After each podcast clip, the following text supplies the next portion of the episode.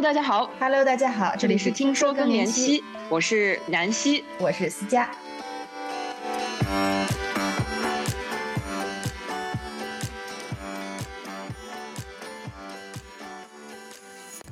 我们都希望有一个妇产科好闺蜜来解答我们各个阶段难言的困惑。今天我们邀请到好朋友青年医生于萌来和大家聊聊医生的心里话。作为已婚已育的产科医生，他帮我们打通医生和患者的视角，来看备孕、怀孕、分娩步步的理智与情感。如果您或者是您身边的人正处于这个阶段，那快来听听吧。Hello，大家好，我是南希。今天很开心能够邀请到我的好朋友于萌医生来我们的节目做客。于医生要不要跟大家打个招呼 Hello，听众朋友们，大家好！我也是非常开心接受到南希的这个邀请，因为这个呢，可能跟我平常的职业和专业呢相关性是比较大的，所以呢，我也是非常的乐意去跟大家聊一聊这个话题。那么我呢是二零一七年毕业的，那么从事妇产科专业呢六年余，这个时间呢说长不长，说短也不短，可能我的角度呢主要就是。聚焦在一个中青年医生的角度，去跟大家分享一下我在临床当中看到的一些情况，以及我想跟大家提到的一些问题吧。希望大家对我的分享都能够感兴趣。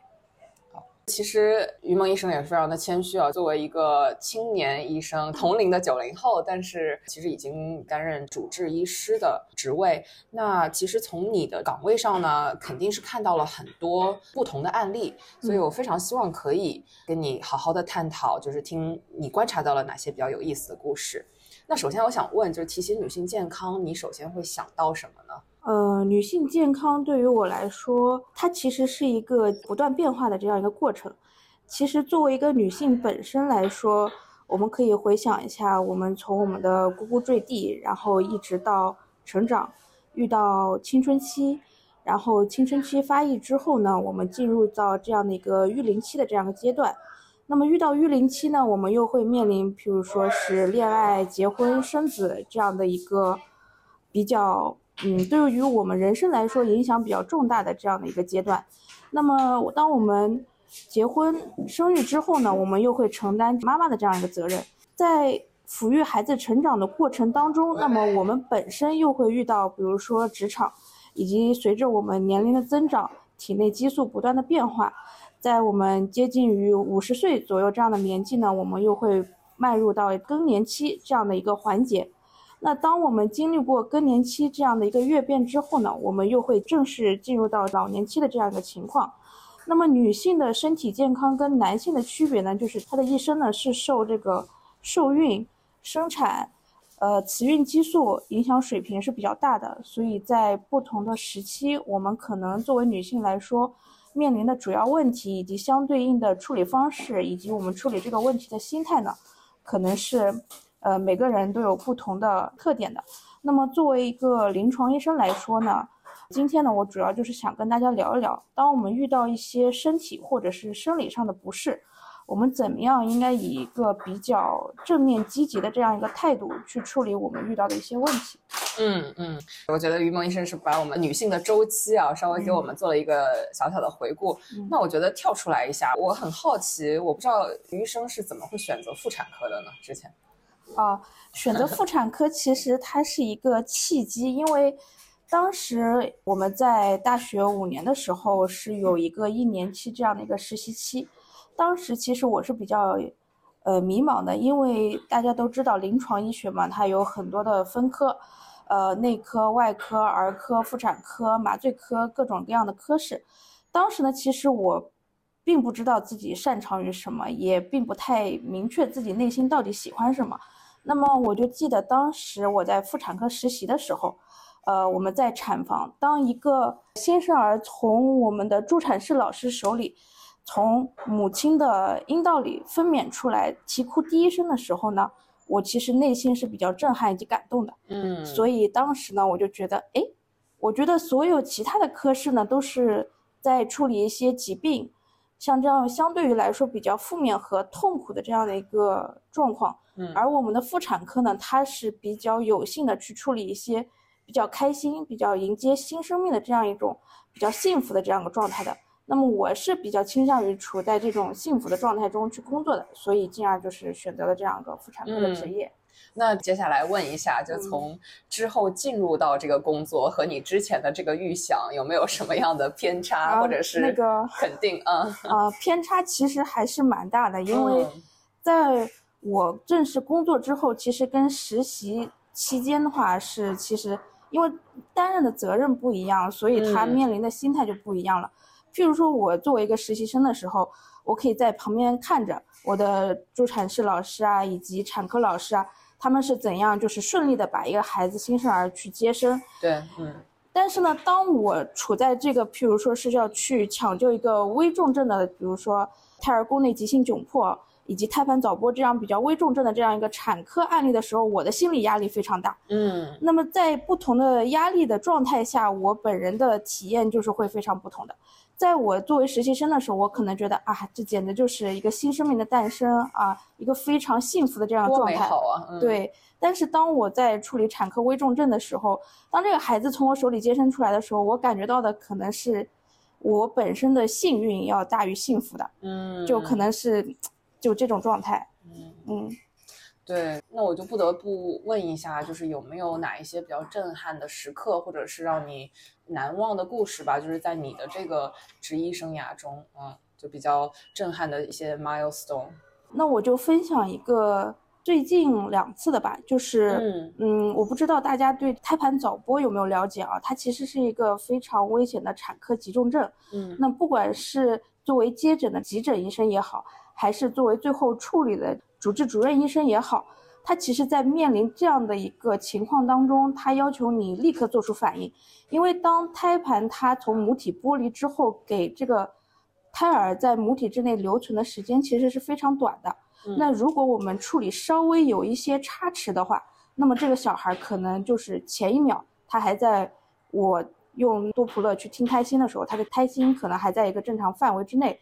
但是可能，比如说我在某一个环节，在做超声的环节，或在做胎监的环节，耽误了一两分钟，可能下一秒，这个孩子的胎心就瞬间从一百四十掉到一百六十，再掉到零，因为它是一个非常快速的这样的过程。那么就是大约两周之前吧，当时我是在，呃，我们院的急诊，在坐诊，然后就是有一个三十一周左右的女性，她是因为腹痛和出血来的。那么当时呢，我就根据我的经验，我就觉得他是个胎盘早剥，但是因为当时急诊室，它是没有 B 超机在边上的，嗯，那么面对这样的一个情况呢，当时他是从公司来的，没有家属陪同，那么我们的 B 超最近的呢是在急诊室的二楼，我需要推着这个妈妈吧，从一楼，然后一直冲到二楼插队，让他们 B 超医生赶紧迅速的做了个 B 超。其实确诊胎盘早剥的时间是非常短的，但是处理呢就有一点纠结的。当时，因为当时的话，如果说我们去急诊开刀的话，这个胎儿才三十一周，那么开出来的话，这个孩子生存的可能性有多大？嗯，如果说开出来小孩的结局是不良的，那么对于这个母亲来说，其实她面临了一次手术的风险和面临后续，比如说失去胎儿或者是。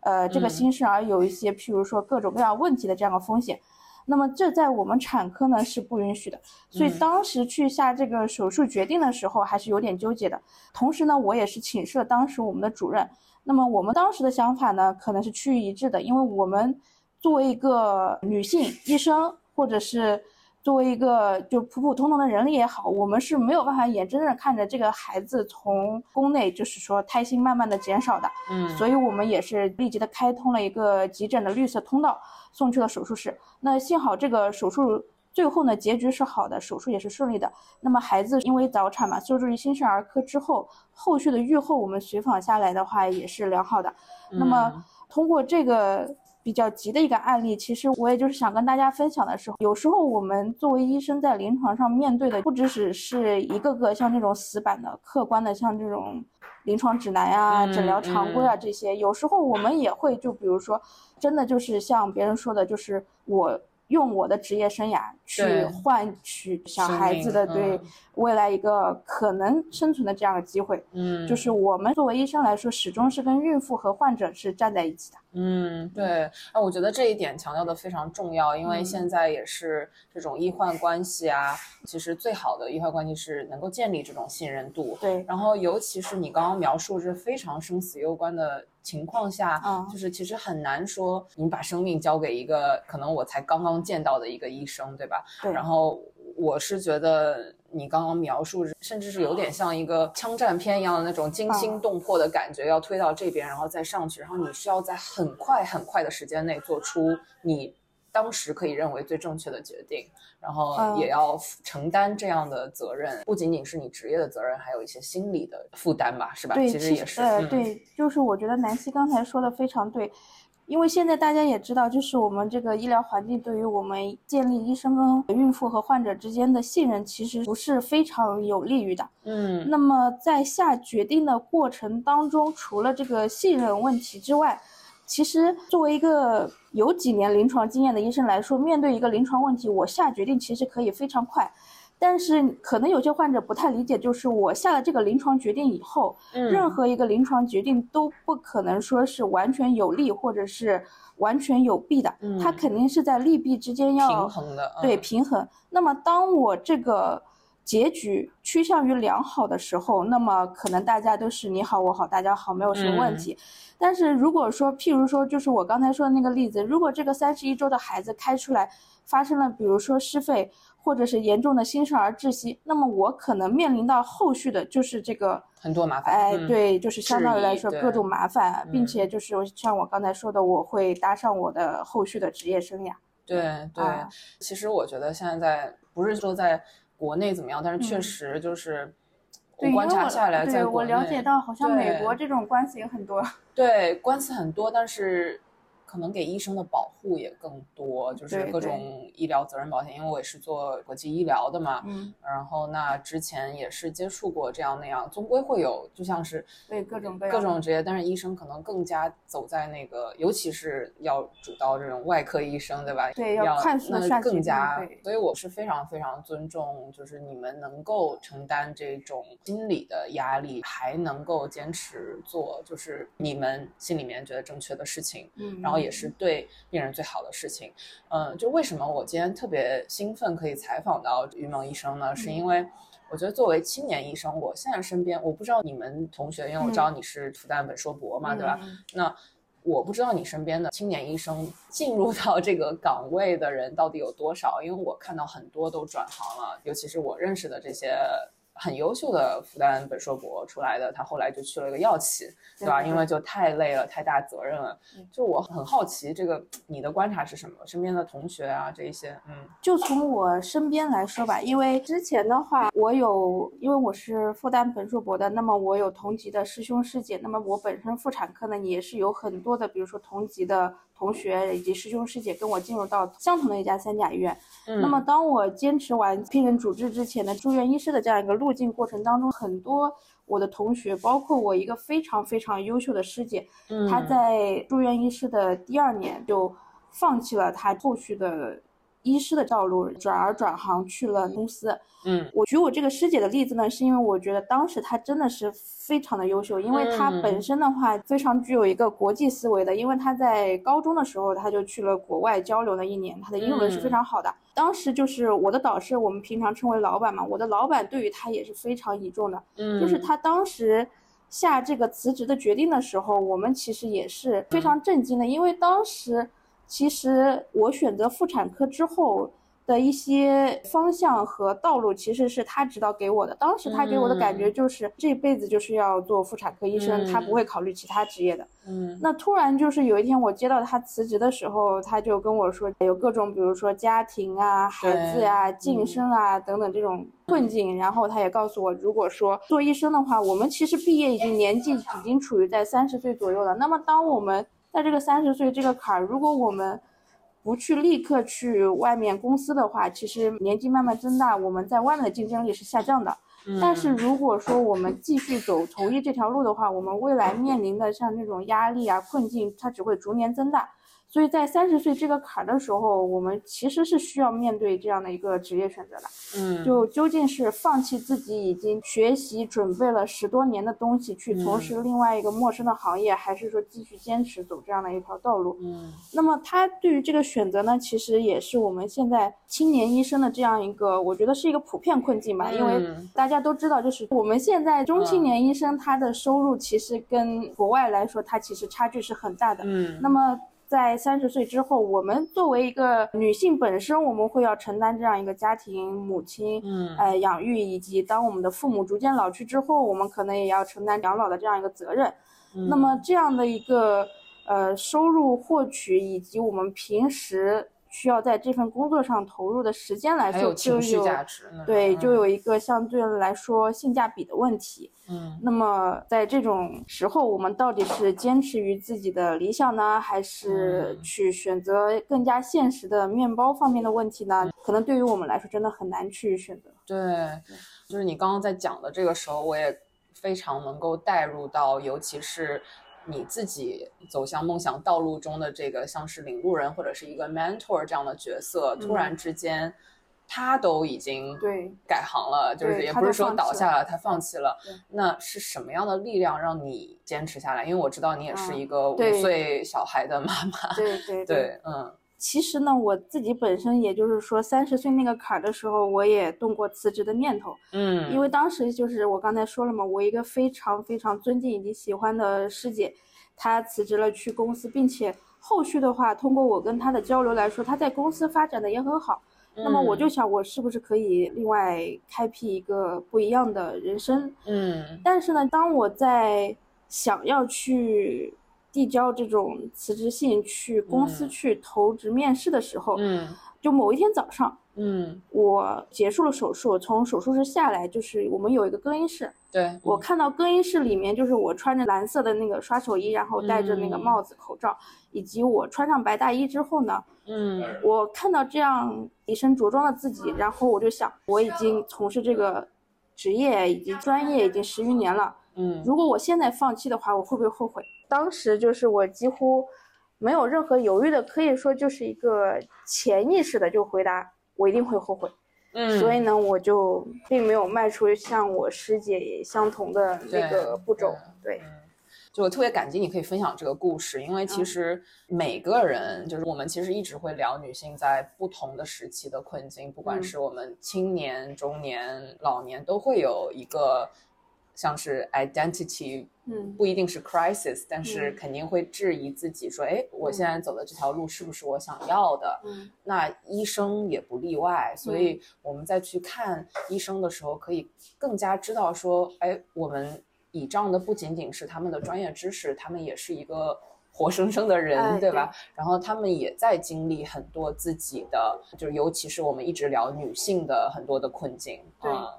就是在我们的患者面临这些，譬如说是，当然可能你们遇到我们的时候，我们已经度过了我们的童年期、青春期、对学生期，但是当你们面对我们的时候，我们可能正处于一个，譬如说是恋爱期、结婚期、育龄期。以及我们是刚刚升级为妈妈，或者我们正处于妊娠期，以及到我们再后面的时候，当你来我的诊室询问我更年期的问题，或者是步入老年期各种卵巢功能衰竭，我的各种比如说骨质疏松啊、睡眠不好的问题，可能到那个时候我也面临了相同的问题。对，所以作为医生来说，我们是医患关系。嗯，但是作为相同的女性来说，我们面临的同样问题，可能对更能设身处地的帮助坐在我对面的这个患者去解决。在门诊的时候，其实很多女性因为涉及到妇产科的检查，它都是私密检查，对，她会要求我只要女医生给我检查。所以在妇产科这个领域，其实女医生是占大多数的，就是男女比例是失调的。但是你看那些比较杰出的妇产科医生，他的男性。占比是很多的，为什么会这样呢？是因为我们过去的时代的印记吗？还是就是你觉得有什么 structural 上的问题？嗯，其实结构性倒不是，因为我们放眼所有的临床科室，几乎就是说他做出比较有成就的，就是比较知名的医生，都是男性比例比较高的。那么我们也可以对比于其他的职业，比如我不是医生，我是一个。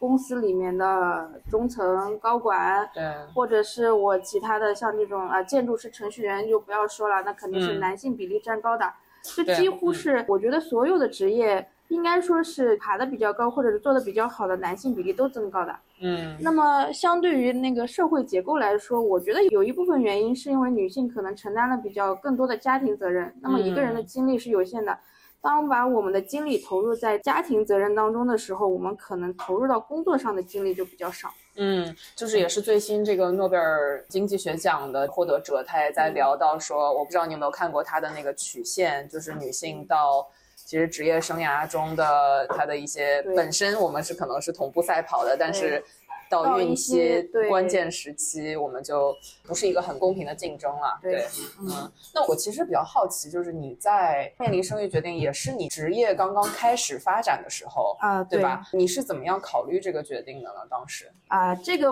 我不代表大众观点，我只代表我自己啊，因为嗯当时结婚生子是一个非常突发和偶然的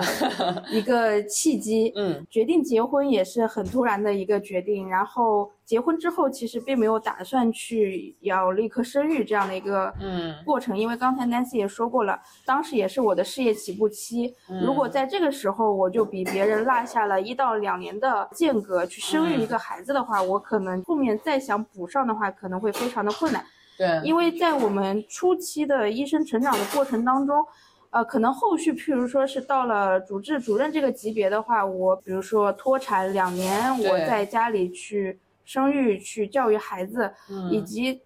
相比较于我刚开始起步，我比别人在嗯脱产两年去教育和生育孩子的话，它的差距其实是非常大的。因为在这个嗯打基础的阶段，我们一旦落下的话，就会落后别人，就是像这种指数级的，就是很多的这样的一个经验。multiplier effect 对这种对啊，所以当时其实很偶然的，我其实怀孕也很偶然的。虽然我是一个妇产科嗯医生，但是我这方面做的是比较失败的。对，那当时怀孕了，确诊了之后，就是想既然有了嘛，那么就嗯比较平和的去面对这些事情，嗯比较平和的去度过这个妊娠期。如果说我在这个时期我有了什么，当时我也在不断的给自己做一个心理建设，就是嗯不要有攀比心，嗯，不要就是说啊，我后面的师弟师妹他们嗯都比如说爬到了一个比我更高的位置，我有嗯落差感，就是我会告诉自己不要有这样的落差感嗯啊。然后在后面的话，我无非就是付出比别人更多的努力，奋起直追就好了。嗯，当时是这样想的嗯。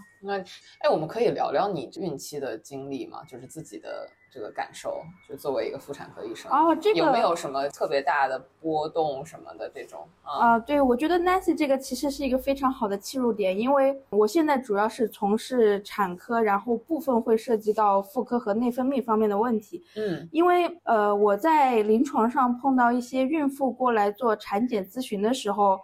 就会觉得这个其实就是非常普遍科普的问题。但是你作为一个孕妇，你来问我的时候，我觉得这应该是个常识问题。但是你觉得这是一个专业问题，我不懂是应该的，但是我觉得嗯你不懂是不应该的。那么在沟通上，可能如果我当天处于一个比较好的这样的一个状态的话，我可能就会耐心的跟你解释。但是如嗯果譬如说遇到我出夜班啊，或者遇到一些临床上紧急的事情，嗯，我没有办法以一个很好的心境去面对我的患者的时候，我可能就会产生这样一种沟通不良的状态。嗯，那么在我怀孕的过程当中，其实我本人也是经历了一个非常严重的孕吐，以至于吐到，哦呃，当时我是不能够非常好的进食，以及不能够很好的去嗯工作的这样的一个状态的。但是呢，因为我们医生的话，可能不止我们医生，就是有很多在公司上班的姐妹，她们也是规定在孕早期其实是不可以请这样的一个病假，产假的话要在三十八周之后嘛。嗯就是如果说你请病假的话，可能你的职业会遭受到更大的影响。嗯，当时我是已经吐到不能够进食，只能够是，嗯对吐到三四个月，嗯嗯嗯，像这样。嗯那哦我还挺想回到，就是刚才嗯你讲你在怀孕期间的这个孕吐啊，包括情绪的影响。国内医生的你可以放的产假是多少时间？一样的，正常的产假的话是从孕三十八周开始，嗯然后顺产的话它是有一个期限，剖宫产的话可以比顺产多个十五天。嗯，如果你是难产，比如说是产前助产，嗯像这种情况也是可以比正常的顺产多十五天，跟其他是一样的。嗯啊，就是我特别想分享的，因为我是妇产科医生，其实我的产检的话，我是能够非常容易过去的，因为它就是我上班的一个环境。比如说我在做门诊，对吧？嗯，我到产检的日子，对我只需要自己去给自己呃嗯开检查，然后我自己在我交班的间隙，我可以去休息的中午时间，我去做一个胎鲜，对对吧？？我可以工作跟产检同步进行。嗯嗯，包括到孕晚期，我有一些急重症的情况，我其实可能根本就不需要去嗯医院或怎么样，我在家里我自己就可以判断啊，我需不需要去医院，我要怎么嗯去医院，我需不需要给我同事打个招呼等等这种情况。反思一下，如果我不是一个妇产科医生，嗯。在面临其实很多问题，譬如说就产检这么简简单单的一个问题，一般来说我们产检呢是分早孕期有一次，然后中孕建卡的时候有一次，然后我们做大排畸、做 NT、做糖耐的时候各有。到孕晚期的话，其实我们这个产检的频率是越来越增加的。嗯，那么大部分现在的女性，你不可能让她做到，就是我怀孕了以后我就立刻休息在家里，对，有很多是工作和产检其实很难去协调的。嗯，尤其是有一些我们特殊的项目，比如说是糖耐检查、大排畸检查，然后 NT 检查，它是要有一个确定的日子的。我不是说我嗯推迟个一一两周，或者是我推迟个一个月我再去嗯。检查，它其实都是不一样的。嗯。所以，当我在临床上碰到这些孕妈妈的时候，我其实是需要调整我自己的一个心态的。嗯，就是当她来向我不断的询问一些问题的时候，其实我要站在她的角度思考，她已经放弃了嗯。她今天的工作，她专门请了假，可能会影响到她后续的绩效啊、嗯。工资啊、职位啊、啊、升迁啊这样一种情况嗯。去来做这样一人性化个的对产检对，所以这也就是说，我自己在怀孕的过程当中，其实也是对我自己的一个。磨练呃职业的话会有嗯不断的心态这样的调整和反思。就更加能够共情啊一些真实的，就是除了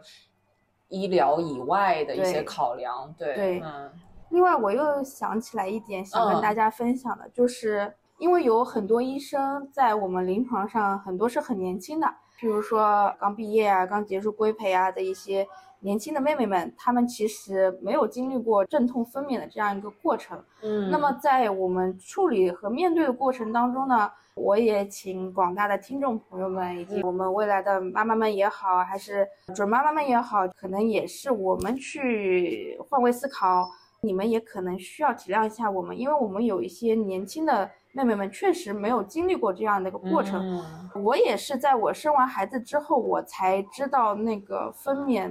剧痛十级是一个怎样的疼痛。嗯，因为当时就我对我自己的表现来说，我给我嗯自己打了一个零分。你生了多长时间？呃，我从宫口开拳到孩子正式分娩，一共阵痛了四个小时。哦啊、对，然后当时其实我如果作为医生来接诊一个像我这样的一个孕妇来说，我肯定也嗯觉得头很痛，脑袋很大，这个人怎么不听话、不用力等等。对对，所以就是说，嗯，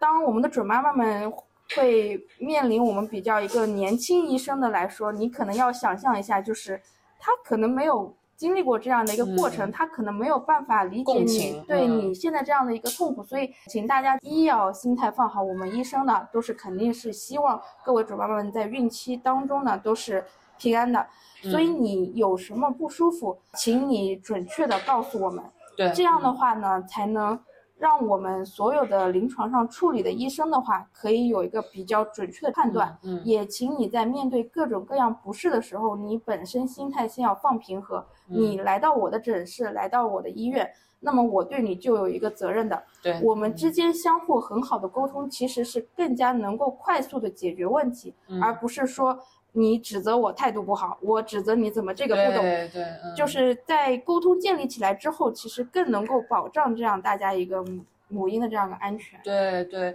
哎，那我必须得问一个细节啊，什么叫好的沟通？什么叫不好的沟通？能不能举个非常真实的例子？这个例子其实很多的，因嗯为现在我近期的主要工作是集中在产房这个部分，嗯然后就是在我们有一些，譬如说是处理胎膜早破的产妇的过程当中，我们会给她使用，比如说是药物促宫颈成熟，或者是催产素催产这样的一个过程。嗯那么很多妈妈来的时候都是非常意志坚定的，说我要顺产啊，顺产对宝宝好，我要坚持到底。但是当我们真的用上了一些措施，让它宫缩痛起来了之后，因为。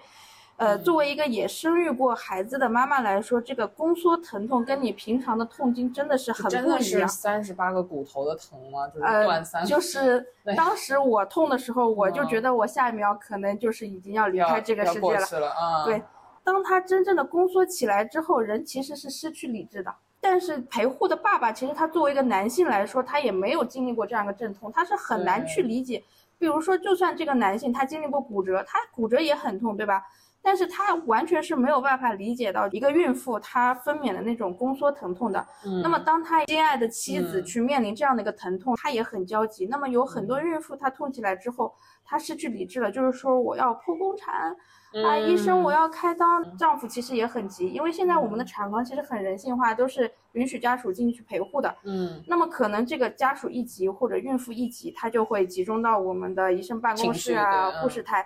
他会去要求我们给他做一个剖宫产，但其实我们都知道，任何一个有正常的营养条件、正常身高，以及你在孕期根据我们的，也不说要求吧，做了一个很好的体重，小孩的大小它是正常的话，大部分的女性是可以经过这样的阴道分娩的，因为我们的剖宫产率其实是不到三分之一的，所以大部分女性她是可以分娩的。嗯，那么在沟通的过程当中，如果这个丈夫很着急说。啊，我老婆已经很痛了，她已经支撑不下去了。嗯，如果万一后面产程进展不顺利，我们又要中转剖宫产的话，我们其实是受了两遍这样的痛苦。我不要，我要直接剖宫产。那么，当我。之前去面对这样一个孕妇的时候，其实她已经失去理智，她已经痛的在床上没有办法去很好的沟通了。她的老公也在床边，就是很焦虑的这样一种状态。对对，这个时候我们的助产师妹妹不断的跟她说什么啊，顺产好，对，分的那个剖宫产其实是解决急诊的这样的情况。对，其实她已经听不进去了。对，那么对于我来说，我先要的是她冷静下来。嗯，就是。不要说去受宫缩疼痛的影响，去在他已经有宫缩疼痛这样的影响的情况下再去跟他沟通，这其实就是无效沟通。嗯，那么那个时候呢，我会跟我们的助产师老师一起教他怎么样去呼吸。嗯，呃，配合呼吸，我们就可以缓解疼痛。那么当他在宫缩阵痛的时候，其实我们是不适合在这个时候去跟他沟通的。教过他几个呼吸的过程之后呢，他会觉得哎，他有所缓解。因为当他宫缩疼痛，如果他呼吸不配合的话，会加剧疼痛，甚至严重的话会产生，譬如说是过度呼吸，对，产生了这样一个更加刺激疼痛的这样一个状态。嗯，那么教他呼吸之后呢，当他疼痛减轻了，女性来说，成年人嘛，基本上都是可以很好的有这样的一个理智去思考的。嗯，当你在他的疼痛间歇，当他冷静下来之后。你再去跟他沟通后续产生的问题，其实大部分的妈妈和爸爸来说都是可以接受这样的一个方式的。所以我觉得在临床上建立沟通的时效和建立沟通的方式，还是我以后在工作上需要多注意的。嗯，对，哎，我觉得这个挺困难，你就相当于一个不知道这个举例是不是非常的恰当，但是你就相当于一个在。气头上就是完全完全你在水深火热当中，然后你让他跟他讲道理，对，然后这个肯定是你们一直会面对的。我在思考，就是有没有什么更好的方式，是不是在提前让他们预演？就是因为我们说 crisis management，有时候你会预演一些这种 fire drill，对吧？呃，其实我们在预演这一方面。我现在就职的这家医院已经做得非常好了，因为它是有非常完善的这样的一个孕妇学校。对，除了我们医生临床上的一些产检呀、处理呀、诊断呀这方面，在孕妇学校会有我们非常专业的这个助产士以及护士老师告诉他，我们每个孕期会经历什么，在这个孕期你需要配合医生做什么，做怎样的产检。以及你比如说发生到什么特殊的情况，对孕校的老师就是孕妇学校的老师，他其实有一个非常完整的这样的一个流程。嗯，但其实通过我们这么多年的孕妇学校，以及我们已经为他们提前很完善的做好心理建设以及身体准备的情况下，当你真正面临那种还是哎宫缩阵痛以及分娩的情况下，其实我总结下来就是，不论我们做了。多少的前提准备，当你真正身临其境的时候，还是会非常容易处在一个呃情绪崩溃以及处理的这样的一个悬崖的状态。嗯嗯，这感觉是一个很难解之题，就是因为确实面临这个情况，然后你又在那么疼的情况下，嗯，对我觉得从某种程度，虽然说我们提前无法预见，但是我听你讲这个故事啊，至少我会有一个这样的印象，这个印象其实会对我。自己有一些影响，但是我没有在经历那个阶段，但是我会觉得说，OK，那其实你了解了之后，它的背景的故事，你可能会更加容易相信说，OK，我要和医生配合做这个决定，而不是一个对立的这样的一个状况。所以我在想说，就是如果你在备孕的时候有没有什么方法论，有哪几点是大家需要着重注意的？比如说什么样的睡眠、饮食，什么样的运动这些。Nancy 的这个问题很好，但是其实我觉得在这里不用我多说，就是像我们医生现在他也非常强调这样的一个科普。那么我们科有我们科的微信公众号，有我们科的抖音号，也有我们科的各种各样方面宣传的的一些平台。那么大家去搜一搜，但是搜的过程当中，我比较建议大家去一些官方的平台去搜一些比较靠谱的建议，而不是说从一个个人的的经历。去获得这样的一个经验的建议。那 Nancy 刚才说的，就比如说怎样健康的备孕，那么大家都知道啊，备孕前三个月要规律性的口服叶酸啊，对吧？那么肯定是要保持一个比较良好的这样的一个生活习惯，早睡早起多运动，是吧？减油减糖，健康饮食，这些就我相信不用我说。那么作为一个我追求一个身体健康的。普通人类吧，嗯，这些都是最基本的，就好好做个人，对，就是好好做个人吧。嗯，那么至于比较一些专业的备孕方面的建议，包括针对不同的案例，比如说你之前有过这样的一个不良孕产史。和你只是一个普普通通的我没有孕产史的这样的女性，不同专业方面的备孕，大家可以去嗯。嗯，我们医院的公众号，我们产科的公众号，回头可以把它放到我们的 show notes 里面。哎，对，其实我们科的公众号也是我来管理的，所以大家可以去看一看。可以可以，比如说我们要开展祝你好运话题，我们接下来可以展开。如果大家有兴趣的话，可以给我们留言，然后我们来按需分配我们之后的这个祝你好运的内容啊。因为我们现在也有很多育龄期的，或者是在考虑，哎呀，比如说我们之前也聊过冻卵呀，这一些就生育焦虑啊，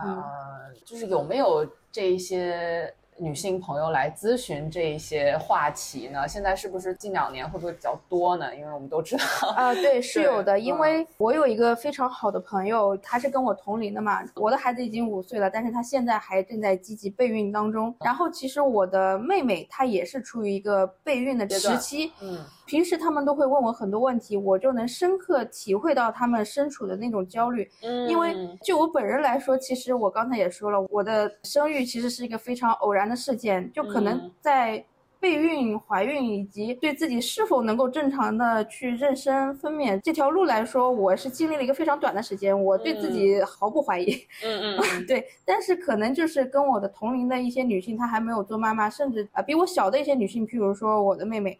他们可能在这种不断的去尝试怀孕的过程当中，然后一次次的会面临到呃备孕失败，嗯，可能会面临到一些，比如说生化妊娠啊啊胚胎停育啊，嗯，或者是像这种早期的流产呀这样的一种不好的这种创伤，哎，生育结局的时候，他们可能会对自己产生各种各样的怀疑，呃，我是不是哪个地方有问题？我是不是基因有问题？是不是我老公有问题啊？各种各样的问题。那么在这种各种各样的问题砸向我的时候，我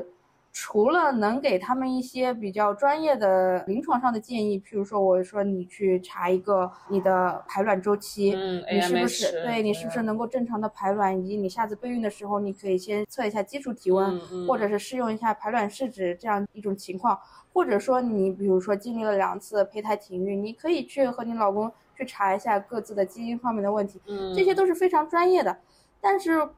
就我和他们的相处过程来说，嗯，我给到他们这样一个专业建议来说，其实对他们的焦虑缓解，嗯，我个人感觉帮助不是很大，因为我感觉我给出专业建议以后，他们更焦虑了。哦，对他们会觉得啊，我是不是真的有这些问题？对对，我如果真的有这些问题怎么办？然后又是一连串的问题。对对对，就是一个兔子洞一样的啊 rabbit 对 hole 啊。它就是一个蝴蝶效应。当你触发了一个点之后，它就会有无数的经典又冒出来。嗯那么这些焦虑问题，只有当她成功的怀孕之后，她可能会再稍微缓解一点。但是嗯当她怀孕之后，她又会面临更多的，比如说啊，我孕期，我小孩，比如说长得小、嗯长得大，我糖尿病了，我高血压了，嗯。怎么怎么样，又会有各种各样新的问题。嗯，所以呃，站在我的角度，就是说，作为一个中青年女性吧，嗯。然后以及对我的同龄的像这种姐妹们，在备孕的过程当中，我觉得首先就是要摆正好自己的心态，嗯。这就牵涉到一个我们不从专业问题去谈这个问题，我们就从一些玄学的角度，因为也有一嗯些、玄学。对主任医师他就告诉我们，就是哦。产科的尽头是全科，就是产科医生要了解内外妇儿各方面的知识。对，那么全科的医学的尽头呢是什么？是玄学。所以嗯大家首先要放平心态，孩子的到来，它其实也是就是冥冥中的一种缘分吧。我觉得，嗯当你缘分到了，契机来了，它可能就来了。那么这个缘分和契机是什么？譬如说你这次备孕失败，你可能是处于一个内分泌状态不是很好的阶段，嗯你可能因为各种各样工作上的原因，导致你这段时间不能够很好的排卵。嗯，所以你可能没有办法在这段时间很好的去成功的妊娠一个孩子。嗯当你经过一段时间的调整，你身体的内分泌这样趋于这样的一个嗯规律和平衡的状态，你又像我们所说的，比如说早睡早起啊，不要嗯。吃一些不健康的垃圾食品啊，嗯。这样调整好了之后呢，你可能哎，你的身体机理调好了，那这个缘分就来了，那么你就可以成功备孕了。嗯，其实有很多方面，并不是说我们的身体真的有某些问题，嗯。因为在我临床上看，真的就是遇到那种有生殖免疫的各方面的免疫问题，以及夫妻双方基因问题，怀不上孩子，那真的是占比比较少的。大部分原因，当我们调整好自己的身体状况的时候，其实孩子是来的就是一个非常自然的这样的一个状态。嗯那么前面我也说了，如果你真的有问题的话，我们现代医学其实解决的问题也很多，一代、二代、三代试管都是可以帮你完成这样一个心愿的。对，嗯我觉得你刚刚讲的这一些也很符合我们之前想跟全龄女性沟通的，嗯。就是不要小看你自己的这个压力，对、啊你的压力啊，或者嗯。是你的内分泌，就很多东西其实不是说你得了什么什么病啊，或者是怎么缺陷，嗯。就是先不要往那个，那是极小的概率，嗯。你先调整好自己的这个压力，尤其是荷尔蒙的这个状对态。有个挺好玩的事儿，你刚刚讲说，其实是不是我们国内特别就是希望是顺顺产比较多啊，这个、啊这个其实不是，不是？因为我其实在国外医院实习的时间非常嗯短，大概也就一个月左右的时间。嗯在哪里实习的？在爱尔兰，哦，他们的国立妇产科医院，嗯在那边实习。其实我主要是跟门诊。嗯那么那边呢，在我这么粗浅的印象看来，其实国外的孕妇对于生产分娩这件事情没有像中国女性这么的重视，因为他们也没有说每个家庭只有一个孩子这种情况，对他们嗯一生会生很多，对吧？？对，所以对他们来说，可能生孩子只是我一个非常普通的这样的过程。嗯嗯但是对中国女性来说，她从也可能是因为受一些历史的影响，或者是政策的影响吧，她可能会觉得我怀孕分娩是一件非常重要的事情。嗯。那么这件事情可能会影响他后续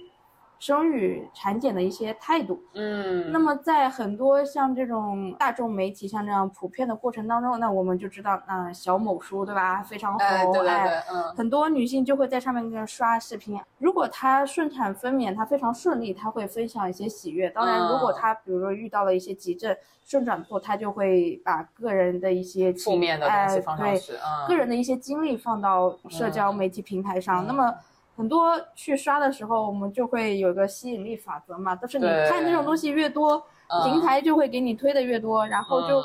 很多很多就是像这种，它其实我们作为产科医生评估下来，她的条件非常好，嗯非常适合顺产的这样女性，她其实一来到诊室就说：“医生，我坚决不要自己生，嗯，我要去开刀。这种女性哦其实，在我们平常临床上遇到的是非常多的。嗯但是为什么这种女性非常多？就嗯上海来说，它的剖宫产率的话，我们也是有一条线的。嗯，这个线不只是政策线，但其实它也是提示了一个比例和现象。对，它嗯既然能把这条线定在这个地方，那就说嗯明，根据我们中国女性大部分的怀孕过程以及大部分的一个身体条件来说，嗯它就是这条线，就是这么多女性，她就是可以阴道分娩，嗯，它就是嗯合适的。就大数那么据的力量，对，不存在说有一些偏差，就是说我们中国女性就是不适合顺产 hormone，、嗯我们中国女性就是更指向于剖宫产这样的一种情况。嗯嗯，所以我觉得这条线的设置是相对于来说合理的。嗯那么对于女性来说，我要求剖宫产，可能她提前从各种渠道给自己设置了一个心理的恐惧，嗯。她恐惧各种各样的情况，就比如说我会顺转剖，我会遭二茬罪，然后嗯。生的过程当中，我小孩会比如说呼吸不好啊，嗯。我顺转剖的过程当中，我可能会产程非常的长，我需要经历非常的阵痛这样的情况。嗯。所以他在提前给自己设立了这样一个恐惧之后，他就会嗯。对顺产分娩他就会更加介意，所以他可能就是来的话就会要求嗯。呃医生我就是要剖宫产。嗯，对，既然这条线在这里，我还是想跟各位玉林区的姐妹们说，嗯大家一定要对自己建立信心。以及嗯在各种社交平台上看到的一些新闻的话，我觉得大嗯家还是要批判性思维，哎、嗯有所甄别，就是嗯你需要相信你的产检医生给你做的各种检查。嗯如果你真的是不适合顺产的这样的一种条件的话，我相信作为一个负责任的产科医生来说，他一定嗯。会把自己的建议告诉你的。对对，因为嗯。这个本身也是就回到我们最开始聊的嗯，一个产科医生跟你其实是队友的关系，你们是肩并肩打这场嗯。仗的，他是不会把自己的 liability，就是这份责任，嗯。还有这个医生的未来的职涯放到说，哎，我就是逼迫你去做一个你不想做的事情，对吧？对，这个嗯。逼迫是 绝对不会对的。对对对对，对我们嗯。只是说，可能大部分的我们的妈妈们觉得，你的嗯产科医生在逼你去顺产，他一定要求你顺产，可能是你会觉得是你们医院这样要求你们的，所以你们就不管我的嗯死活，嗯，一定要求我自己把孩子生下来。其实是，嗯，不是这样的，嗯，对，完全不是这样子的，就是你们是没有 KPI 的，是吧？啊，对这个。KPI 这个是，嗯，Nancy 刚才说的一个就是非常的好，就我们其实不是敌人，我们是队友，是战友，嗯，就有可能甚至在某一些程度上，就像网上流传的段子一样，我们可能比你的老公更希望你和你的孩子安全，因为这嗯。可能不只是涉及到我们作为一个呃人的良心方面的一些层次，，嗯。因为这直接跟我们的职业生涯挂钩的。嗯。所以你们的安全，你宝宝的安全是我们首要考虑的。嗯，那既然我们在对你的临床处理当中给到了你这样一个可以继续生产的这样一个建议，嗯，那肯定是我们站在你的安全以及后续的进展角度来说，对。肯定是一个比较合理的这样的一个建议。嗯。嗯，哎，我觉得是这样，就是有些时候啊，你还是回到那句话，你看到一个医生坐在那儿，嗯他可能背后有很多的故事，然后我们这次听到了这个故事，然后包括你做决定的这一个心理的心路历程是怎样的，就可能会让更多人更加理解哦。坐在我面前的这个医生，他其实思考的深度有这么多，然后，对嗯，就更加容易理解。不知道这期节目带给你什么样的启发？希望大家留言告诉我们。在下期节目中，我们继续和于萌医生一起了解有关卵巢早衰方面的内容。我们下期节目再见。